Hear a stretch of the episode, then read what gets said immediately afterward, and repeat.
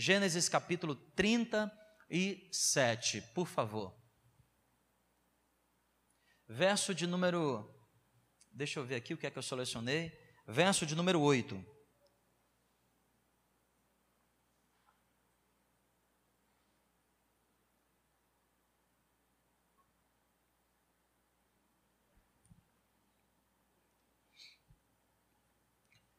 Diz assim o verso de número 8 de Gênesis, capítulo 37. Reinarás com efeito sobre nós, e sobre nós dominarás realmente, e com isto, tanto mais o odiavam. Por causa de quê? dos seus sonhos. Verso de número 13, Raildo, por favor. O verso 13 diz assim: Perguntou Israel a José: Não apacentam teus irmãos o rebanho em Siquém? Vem, enviar-te-ei a eles. Respondeu-lhe José. O que, é que ele disse? Eis-me aqui. Me ajuda agora com o versículo de número 18. Gênesis 37, versículo 18. De longe o viram, antes que ele chegassem, antes que ele chegasse. E o que é que a Bíblia diz? Que o quê? Conspiravam contra ele. Conspiravam contra quem, igreja? contra José. Vamos orar? Em nome de Jesus. Pai, nós estamos aqui na tua presença. Nós louvamos o Senhor pela tua graça e pela tua fidelidade. Nós agradecemos ao Senhor porque o Senhor tem sido bom, o Senhor tem sido fiel. Pedimos então que o Senhor nos ilumine aqui por meio da tua palavra, para que possamos fazer, Pai, de acordo com o teu querer. Fale conosco, é a nossa oração em nome de Jesus. Amém. Amém, igreja? Eu quero falar aqui nessa noite, na autoridade do nome de Jesus, sobre verdades, sobre sonhos. Deus nos chamou para viver uma vida de sonhos. Eu não lembro exatamente qual é o capítulo nem o versículo, mas há um versículo em Eclesiastes que diz que mais vale um, um cachorrinho, um vira-lata que sonha, que está vivo, que portanto sonha, do que um leão que está morto. Olha o que diz aqui o versículo 19 de 37 do Gênesis. Verso 19: E diziam um ao outro, o que é que diziam? Bem alto, por favor. Mais uma vez, e diziam um ao outro: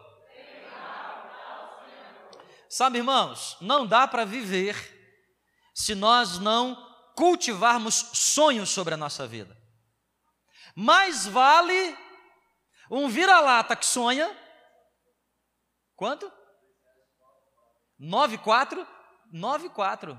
Que é isso, cara? Aqui está mais rápido do que a concordância que o do Joshua que eu tenho ali. Não é?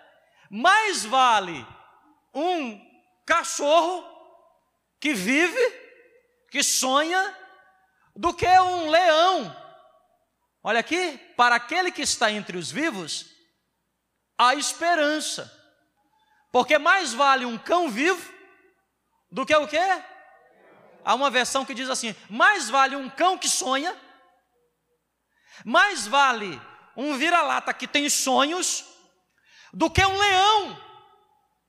Ah, que, que, que adianta você ter um leão na sua casa? Imagina um leãozão bonitão, com a juba. Uau! Leão. Ah, o que é que você tem na sua casa? Ah, eu tenho um leão, rapaz. Já pensou tu colocar na porta da tua casa ou na cerca elétrica? Cuidado com o leão. hein? Não tem ladrão que chegue perto, irmão. Hã? Cuidado com o leão. Mas se descobrirem que o leão está o quê? Morto. Está morto. Não vale de nada. Mas você pode ter lá eu, eu, já tive, né? Eu me lembro do Dustin, Dustin não está aqui não hoje, né? Que eu acho que é engraçado ele andando com fofus. Eu fico zoando com ele. Eu fico zoando com ele, mas eu já vivi isso na minha vida. Que a gente também tinha um fofucho, um poodlezinho. Lembra dele, do Mike? Mas só que o, o, o, o, Mike, ele achava que ele era um pitbull, cara. Não, ele, ele olhava um cachorro. Eu falei, eita! Que, né? Mas eu tinha vergonha de passear com ele assim, porque, né?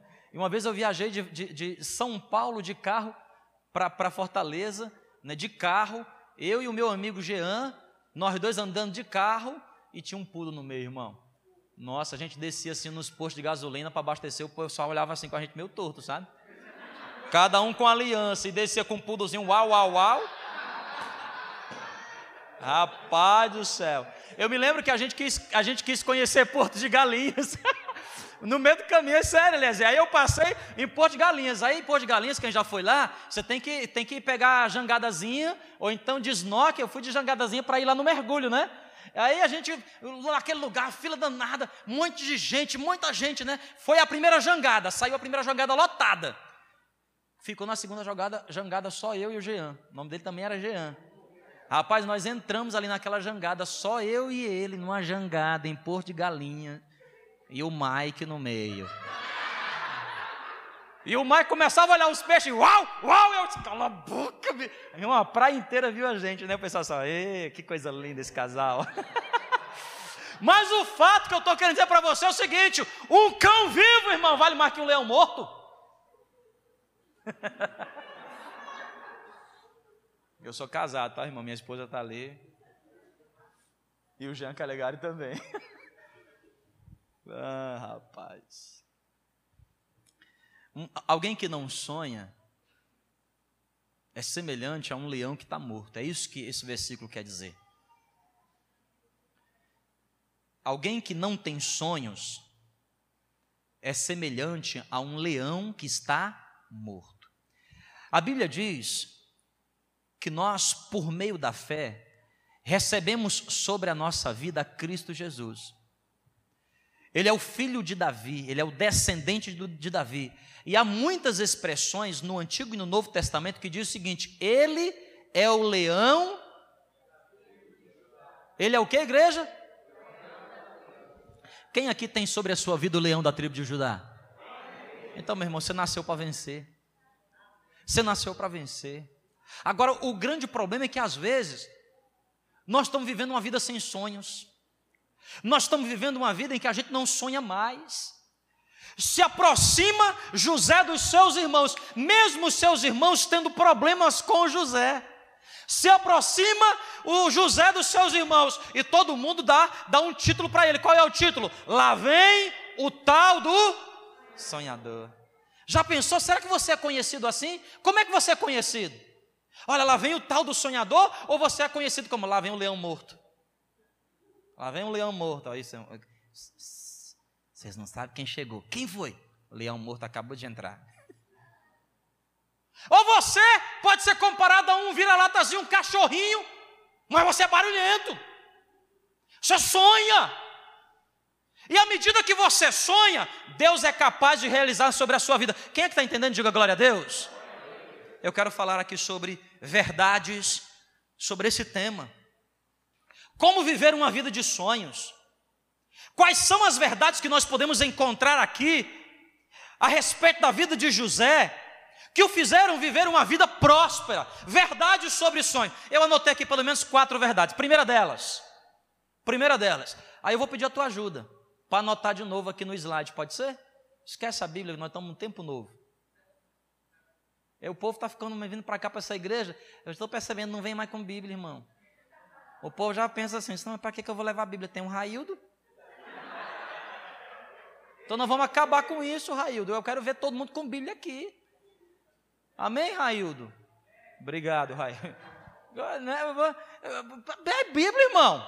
Nós vamos fazer um teste aqui, ó. Não vou nem olhar para aí, mas quem trouxe uma Bíblia, levanta assim uma Bíblia. Quem trouxe uma Bíblia? Hum. Olha, irmão, tem bastante gente que trouxe Bíblia. Agora, quem não trouxe. Não vou fazer isso com você. Gênesis capítulo 37. Primeira verdade que eu aprendo sobre sonhos está no versículo 3. Israel amava a José mais do que a todos os seus irmãos, dos seus filhos, porque era filho da sua velhice e fez para ele uma túnica de várias cores. Vendo, pois, seus irmãos que o seu pai o amava mais do que todos eles, odiaram-no e não podiam falar com ele pacificamente. Teve José um sonho, versículo 5. Primeira verdade que eu quero que você escreva aí para que todo mundo aprenda sobre sonhos. Não é você, não é você que escolhe um sonho, mas é o sonho que escolhe você. Primeira verdade que eu quero que você entenda: não é você que tem um sonho, é um sonho que tem você. Veja o que a Bíblia está dizendo aqui: que José, o filho mais novo de Jacó, Jacó fez para ele uma túnica colorida, os irmãos de José ficaram enciumados, e mesmo diante de toda essa oposição, no versículo 5 diz: Teve José um sonho. Escuta, irmão, presta atenção aqui, ó. Não somos nós que escolhemos os sonhos, mas são os sonhos que nos escolhem. Aqui é uma verdade muito grande que eu quero que você entenda. Filho, toda vez que você está desperdiçando um sonho, entenda uma verdade: você está jogando de lado aquilo que Deus colocou sobre a sua vida. Não é você que escolhe o sonho, mas é o sonho que escolhe você. Quem está entendendo, diga amém. Então você precisa aprender a colocar para fora isso que está aí dentro do seu coração. Você precisa aprender a praticar isso que está. Sabe por quê, meu irmão? Sonho é, é, como, é como impressão digital, sonho é como íris, sonho é como batimento cardíaco, é singular. Nunca houve ninguém na história da humanidade com a mesma impressão digital que você, de Adão até hoje, e nunca vai existir. E sabe o que isso quer dizer? Há sonhos que Deus coloca dentro de nós, e esses sonhos, esses projetos são singulares. Não dá para o teu filho viver aquilo que Deus quer que você viva. Não dá para outra pessoa viver aquilo que Deus está chamando você para viver. Deus olhou para Jacó, Deus olhou para os seus filhos, eram doze, e Deus escolheu José. Pronto. Da mesma maneira que ele disse: Eu aborreci a Esaú e amei a Jacó. Ponto final. Deus colocou os sonhos dentro do nosso coração e nós precisamos entender uma verdade. Quem está aqui, diga amém você não pode desperdiçar aquilo que Deus colocou dentro de você.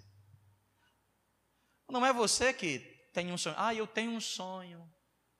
Com todo respeito aqui ao Martin Luther King, você não tem sonho, não. É o sonho que tem você.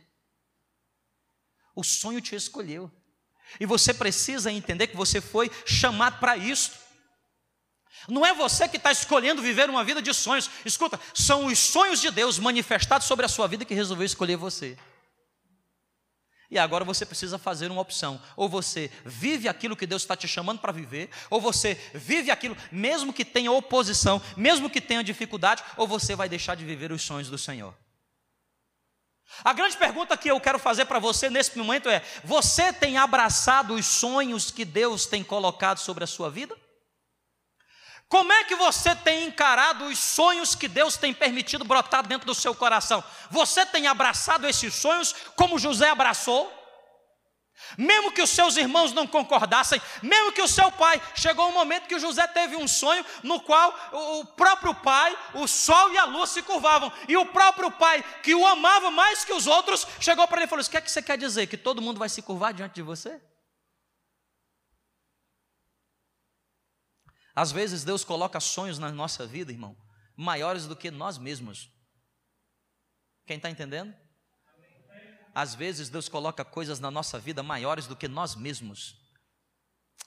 E nós precisamos fazer uma escolha na nossa vida, ou nós abraçamos esse sonho que vem de Deus sobre nós, meu irmão, ou nós estamos recusando aquilo que Deus escolheu você. Em 7 bilhões de habitantes, Deus escolheu você para brotar esse sonho dentro de você. Você é o José dessa geração. Você tem abraçado os sonhos? Ou você tem fugido deles? Ah, pastor, mas é porque os, os meus sonhos ninguém me compreende. É por isso que é de Deus, irmão. É por isso que é de Deus. Se todo mundo compreendesse esse sonho, não é de Deus, meu irmão.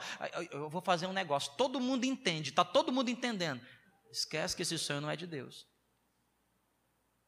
Sonhos que vêm de Deus são incompreensíveis. Sonhos que vêm de Deus geram temores. Primeira verdade que eu aprendo: não é você que tem um sonho, mas é o sonho que tem você. Amém? Versículo de número 10 do capítulo 37 diz: E contando a seu pai e a seus irmãos, repreendeu o seu pai e disse: Que sonho é esse que tu está tendo aí, José? Porventura viremos eu e a tua mãe, olha o que está falando, Jacó para José, e teus irmãos a inclinar-nos perante ti em terra? Seus irmãos, pois, o invejavam. Seu pai, porém, guardava esse negócio no seu coração.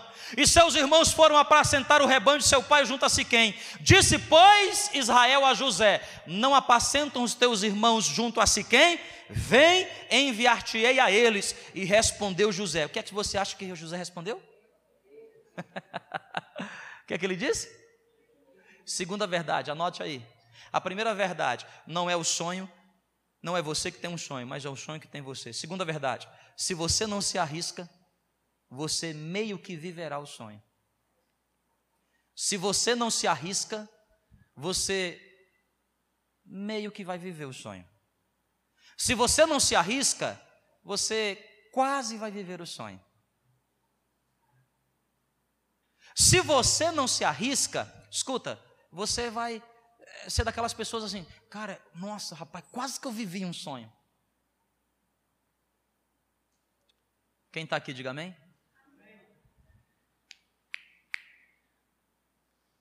A vida exige riscos.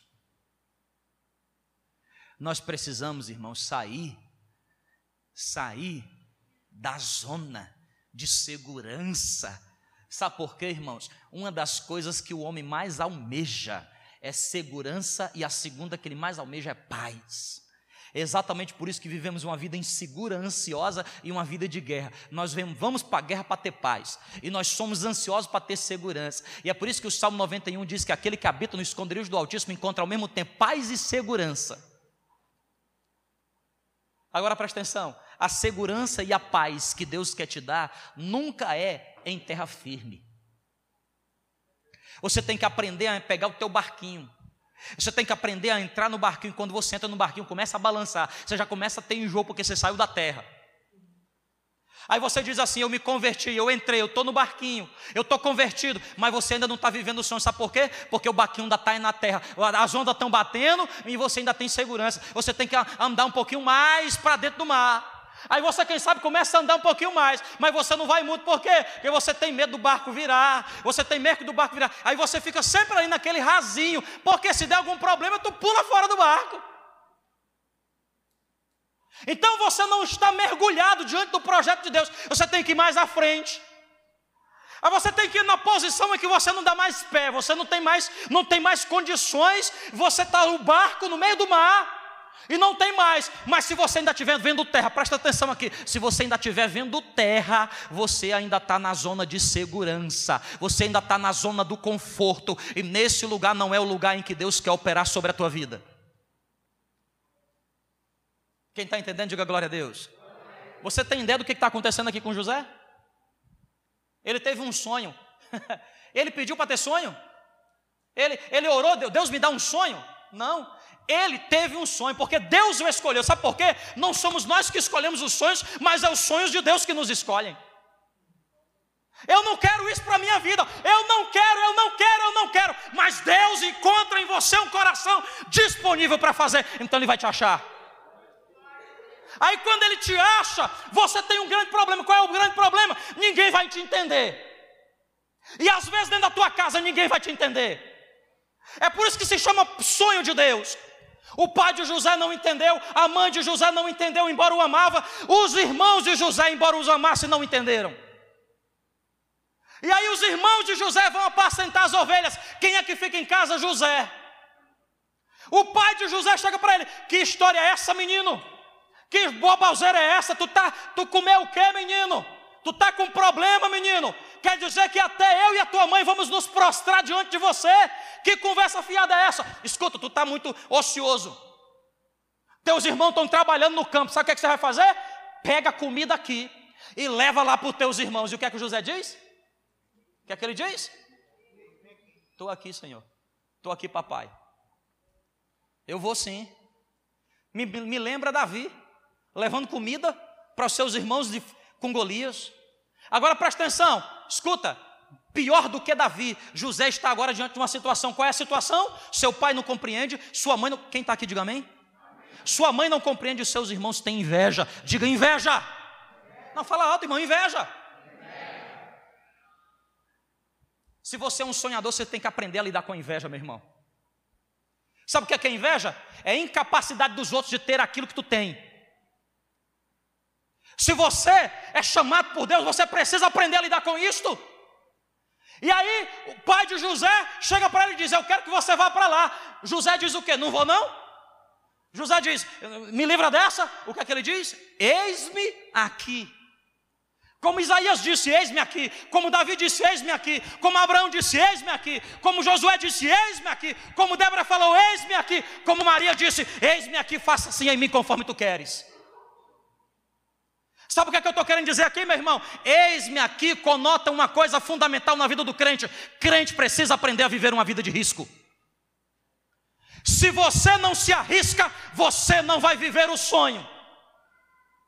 José corria risco de vida, seus irmãos o invejavam. A sua proteção estava onde? Na barra da saia da mãe.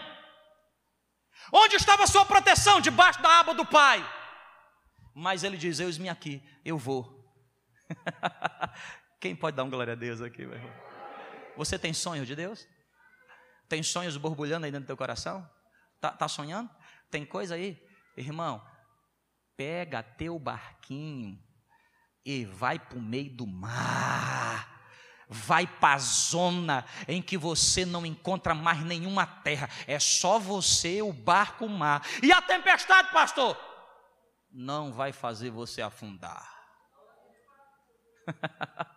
Mas, pastor, a tempestade é grande. Sempre tem a mão de Jeová estendida para te ajudar.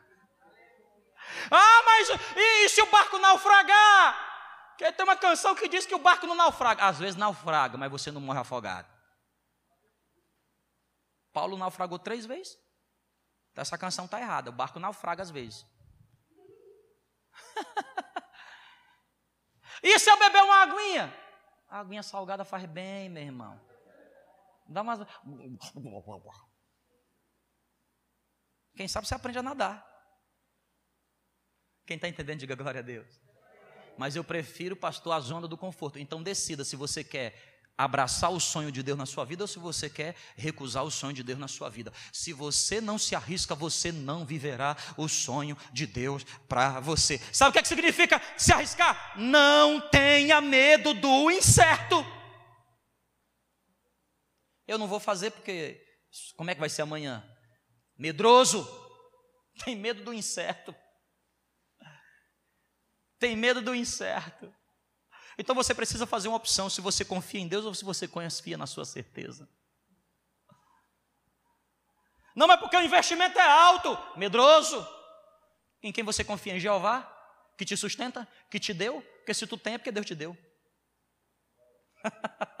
então você precisa fazer uma escolha. Ou você rompe com os medos para ir para o meio do mar, ou viverá uma vida mediana. Nós crescemos a vida inteira diante desse ditado. O ditado diz assim: mais vale um, pássaro na, um passarinho na mão, um pássaro na mão, do que o quê? Como é que é o ditado? Agora presta atenção. Mais vale um pássaro o quê? Do que dois o quê? Ah, ah, eu tenho outra pergunta para te fazer. Posso fazer uma pergunta para você? Deixa eu fazer uma pergunta para você. E pássaro nasceu para ficar preso na sua mão?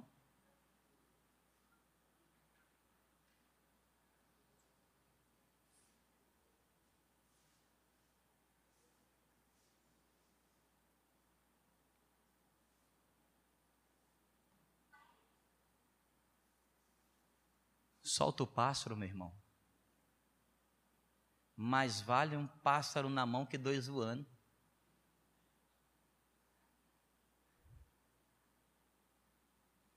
Deus não criou pássaro para ficar em jaula. Sabe o que eu estou querendo dizer aqui para você? Quem está aqui, diga amém. amém. Tem gente que é tubarão e está vivendo a vida inteira dentro de um aquário. Tem gente que é peixe grande, mas te criar, te condicionar dentro de um aquário.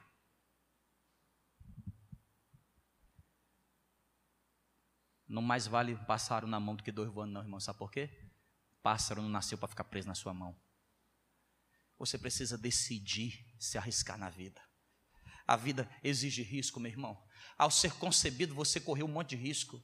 Ah, ah, meu irmão, a vida é um milagre por si só. Não desperdice a vida, não, que Deus te deu, não, meu irmão. Não desperdice isso, não. Não tenha medo do incerto. Terceira verdade sobre sonho, que o negócio aqui. Terceira verdade. Versículo de número 13. 37, versículo 13 diz assim: Disse, pois, Israel a José: Não apacenta os teus irmãos em Siquém? Ele respondeu: Estou aqui. E ele disse: Ora, vai ver como estão teus irmãos, como é que está o rebanho. Assim os enviou. Verso 15: Achou um homem, porque andava errante pelo campo, e perguntou, dizendo: O que é que tu procuras? Ele disse: Procuro meus irmãos. Peço-te que me diga. Ele disse, verso 17: Foram-se daqui para colar. Verso 18: E viram de longe. E antes que chegasse a ele, o que é que fizeram? Que é que fizeram no versículo 18? Conspiravam contra ele. Para quê? Não era para abençoar, não? Não era para abençoar, não? Quem está com a Bíblia aberta aí, diga amém. Verso 18: Conspiraram contra ele para quê? Não, irmão, acho que a Bíblia está errada, não está não? Os irmãos conspirando, falando assim, lá vem nosso irmão sonhador. Gente, vamos ajudar o sonhador? Vamos? Gente, que tal a gente ajudar o sonhador? vamos ajudar. Vamos ajudar a cumprir o sonho do bichinho. Esse menino tem um sonho. Vamos ajudar ele no sonho dele? Vamos ajudar. Qual é o sonho dele? Vamos ser escada para ele. Qual é o sonho dele?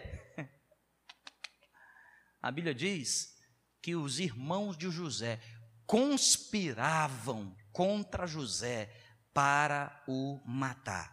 Anote aí, Raildo. Saber vencer as dificuldades são pré-requisitos para viver sonhos. Saber vencer as dificuldades são pré-requisitos para se viver sonhos. Meu irmão, dificuldade é matéria obrigatória para quem quer fazer a pós-graduação do sonho. Você não tem como ir para uma zona de sonho, você não tem como viver sonho se você não primeiro aprender a desenvolver a habilidade, a habilidade de lidar com as dificuldades. Quem está entendendo, diga amém. Ai, pastor, hoje eu vim com uma palavra, eu queria uma palavra de vitória para minha vida. Porque hoje é a quarta da vitória, pastor. Eu tomei o deprê. Eu queria uma, eu pensei que o senhor ia pular, saltitar e dar uma rajada de glória. Cantar aquela música da Cassiane. Pastor, não dá para cantar não? Dá não, irmão. Porque dificuldade é pré-requisito para quem quer viver sonho. Sabe o que isso quer dizer, irmão? Escuta, quem está aqui, diga glória a Deus, por favor não vem sonho de mão beijada para ninguém. Toda vez que você encontrar um sonho entregue para você de mão beijada, aprenda essa verdade, aprenda hoje. Quem está aqui para aprender, diga amém? Aprenda hoje, é o diabo. É só o diabo traz para você coisa de mão beijada. Entendeu? Pareceu uma mala de dinheiro lá em casa. Foi o diabo, irmão. Não fez esse negócio, não, eu fiz a campanha de oração. Não é não, irmão. Você quer ficar rico? Deus vai abrir porta de trabalho para você. Aí eu quero tanto chupar uma manga, porque o meu sonho é chupar uma manga. Aí a manga aparece na porta da tua casa, é o diabo, irmão, é feitiçaria. Não chupa essa manga não, porque senão você vai ficar igual o diabo chupando manga. O cão chupando manga. Como é que Deus faz? Já ensinei. Quer chupar manga? Aí Deus manda para você um caroço de manga seca. Mas Deus, eu quero uma manga. Deus manda o um caroço para você. E ele diz assim: vai lá no teu quintal, planta esse caroço, rega esse caroço, aduba esse caroço. Daqui a cinco anos, quem sabe tu sobe nessa mangueira para chupar uma manga. Mas não, hoje todo mundo quer o quê? Eu, quero tanto passar num concurso, tu está estudando desgramado. Como é que tu quer passar se tu não estuda? Eu quero tanto falar em, em inglês, mas tu estuda. Ah, eu não aguento ficar assistindo esses filmes em inglês. Põe aí a legenda. Aprender nunca. Vai sair nunca do verbo to be. Eu, quero, eu acho tão lindo. Uma, eu quero, meu sonho é ser empresário. Mas não se arrisca nunca. E já começa pensando em ser empresário de maneira. Eu quero ter minha própria empresa, claro. Por quê que eu vou ter minha própria empresa? Eu sou o patrão de mim mesmo. E dou para mim mesmo o salário que eu quiser. Vai pensando assim, para tu se arrebentar. Sabe por quê, irmão? Todo sonho vai encontrar na vida, que palavra? Dificuldades. É pré-requisito, irmão. Lá vem o tal do sonhador. Aí o que, é que os caras começaram a fazer? Conspirar contra ele para quê? Conseguiram matar? Não, mas fizeram o que com ele? Venderam. E venderam para onde? Enviado para o Egito. Chegando lá no Egito, o que é que ele chegou lá no Egito? Chegou lá no Egito. Gente, por favor, uma salva de pau muito forte. Está entrando José, o sonhador. Foi assim que chegou lá no Egito? Foi assim que ele chegou? Hã? Todo mundo reverenciando, todo mundo. Osana, Osana, lá vem José, o sonhador. Foi assim? Não é nada, irmão. Como é que foi feito? Dá licença aqui. Os caras ficaram olhando os dentes dele. Esse escravo aqui é bom, hein?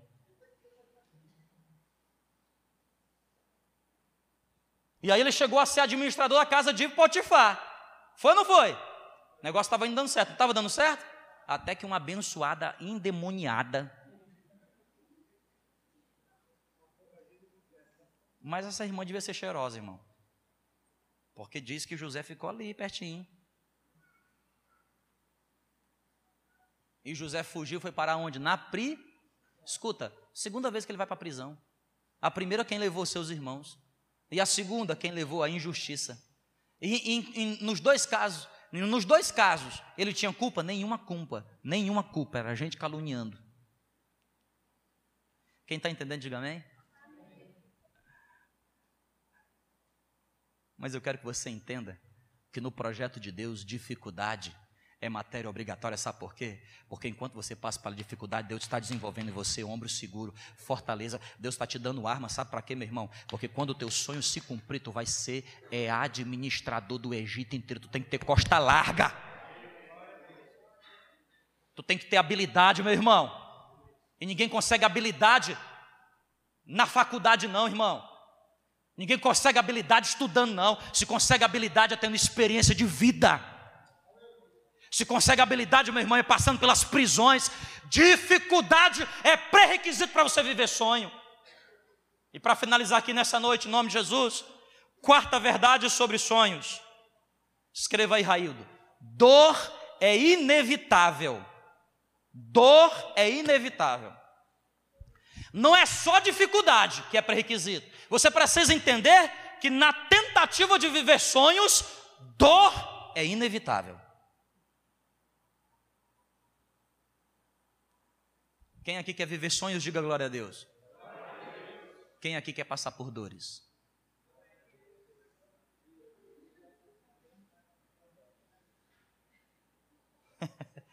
Não, pastor, dor não, porque dor não gosta de dor de dente, não. Dor de dor de cabeça, não. Dor não, dor, dor do citotec, não. Dor não.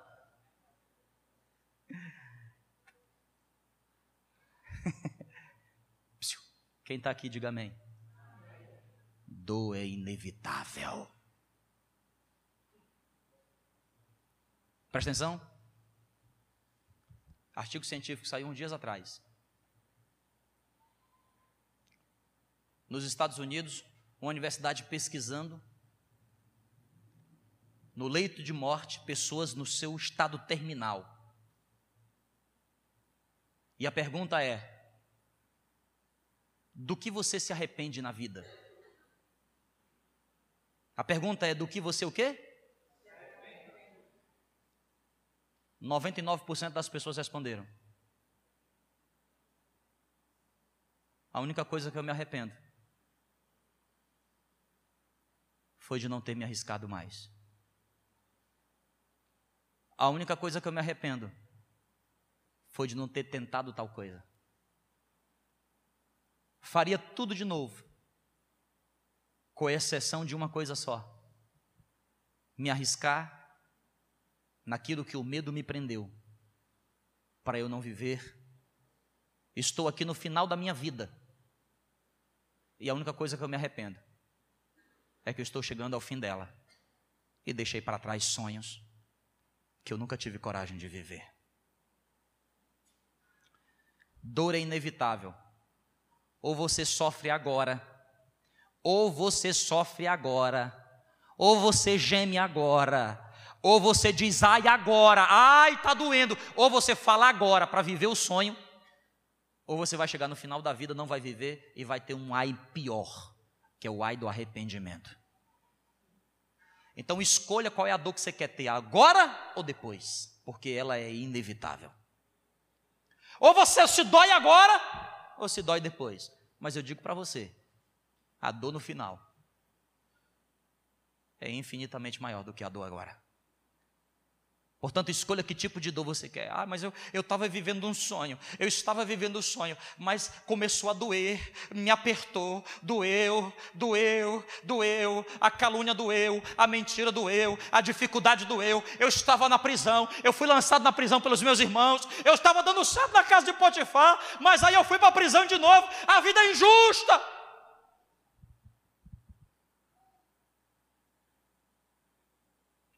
Mas José chegou ao final da sua vida.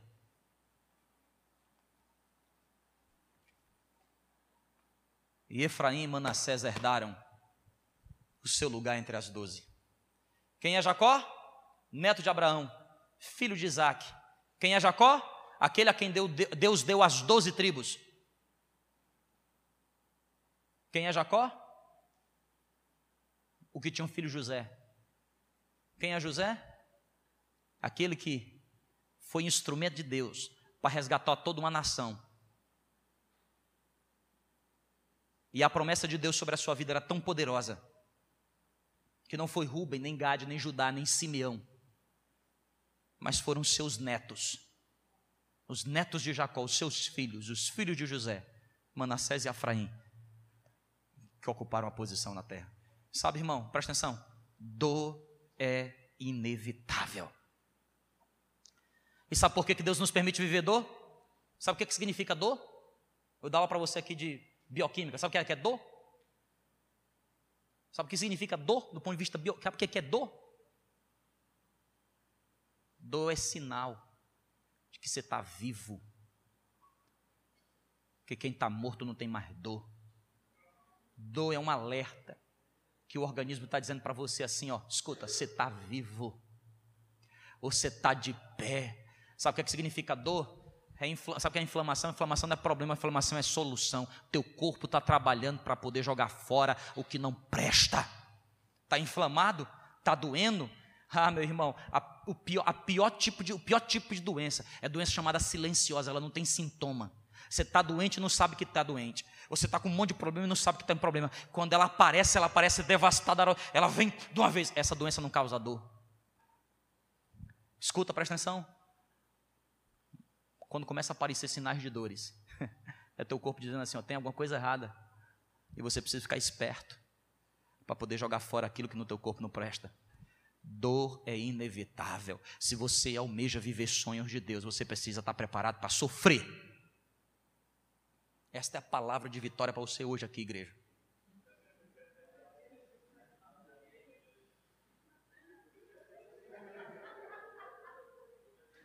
Amém? Porque se com Cristo padecermos, com Ele. Porque para haver ressurreição tem que haver o quê? Porque se nos humilharmos na presença de Deus, ao seu tempo Ele nos. Bem-vindo à vida cristã, uma vida de dores. Mas eu tenho uma notícia boa para te dar. A proporção da tua dor é a proporção da tua vitória. Pastor, mas está doendo muito. Está doendo muito, é? Aí está doendo. Hoje, passa metiolate para arder. Mas não passa esses agora, passa álcool. É para arder mais, irmão, sabe por quê? Quanto mais dói, mais imune você está. Sabe o que isso quer dizer? O que os outros, o que vem sobre a vida dos outros para abater, sobre a tua vida nem faz cócega mais. Porque o que Deus tem para fazer sobre a tua vida, José, é grande. Porque o que Deus tem para fazer sobre a tua vida, José, é poderoso. Vamos ficar de pé, em nome de Jesus.